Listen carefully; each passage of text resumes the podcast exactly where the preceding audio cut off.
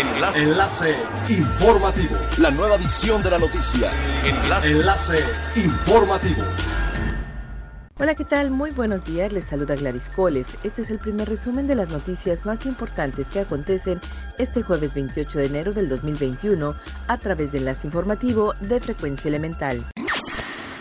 Ciudadanos mexicanos están viajando a Estados Unidos para vacunarse contra el COVID-19 en ciudades fronterizas es así como están popularizando el turismo de vacunación entre quienes tienen la capacidad económica de trasladarse y radicar en ese país el tiempo en el que reciben ambas dosis o entre quienes viven en la zona fronteriza y pueden cruzar legalmente sin necesidad de ser residentes o tener la doble nacionalidad, algunas personas con familiares o propiedades en ese país y hasta quienes se organizan unas vocaciones largas allá están aprovechando para vacunarse ante la falta de certeza del plan de vacunación nacional en México.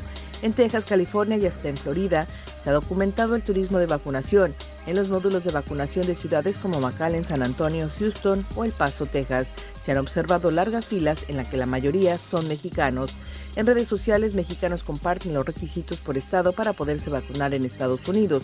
Algunos comentarios refieren que solo es posible vacunarse si se trata de personal de salud, pacientes de algún hospital o adultos mayores. Sin embargo, otros indican que al registrarse les pedirán demostrar que cuentan con una propiedad en ese país.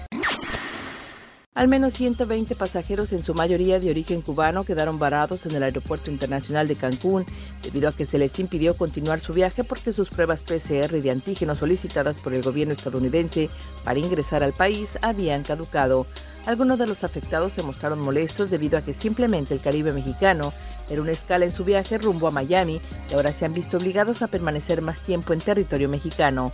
Afirmaron que se realizaron la prueba el pasado viernes en Cuba y el laboratorio les entregó los resultados el domingo y cuando quisieron abordar les informaron que la prueba ya no servía porque pasaron las 72 horas de margen que pide Estados Unidos. Para casos como este, es que desde el martes en el Aeropuerto Internacional de Cancún se habilitaron varios módulos para realizar pruebas de antígenos en las terminales 2, 3 y 4, buscando facilitar a los pasajeros el cumplimiento del requisito, cuyo costo por prueba es de 250 pesos mexicanos.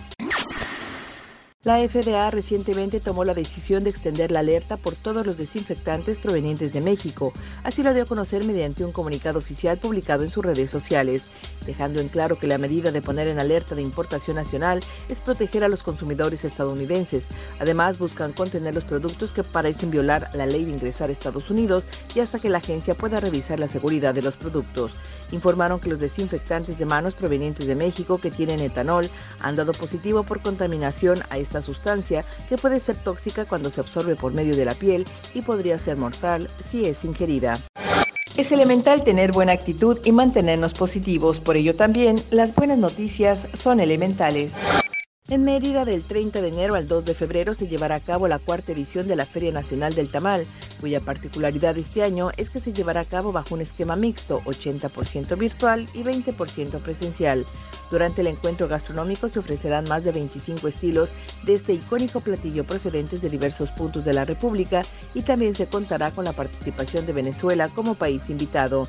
En rueda de prensa celebrada en las inmediaciones del restaurante El Templo, el presidente de Consabor a Yucatán y encargados de la organización, Alberto Lavalle, detalló que la intención era hacerla de forma presencial en su totalidad, lo que no fue posible debido a que los indicadores de salud relativos a la pandemia no lo permitieron.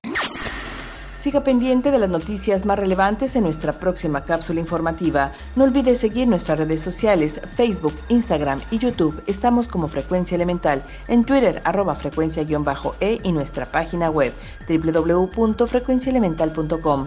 Se despide Gladys Kolev y no olvide que es elemental estar bien informado. Enlace. Informativo. La nueva edición de la noticia. Enlace. Enlace informativo. Es elemental que te conectes a nuestra frecuencia a través de www.frecuenciaelemental.com. Frecuencia Elemental. El cambio eres tú.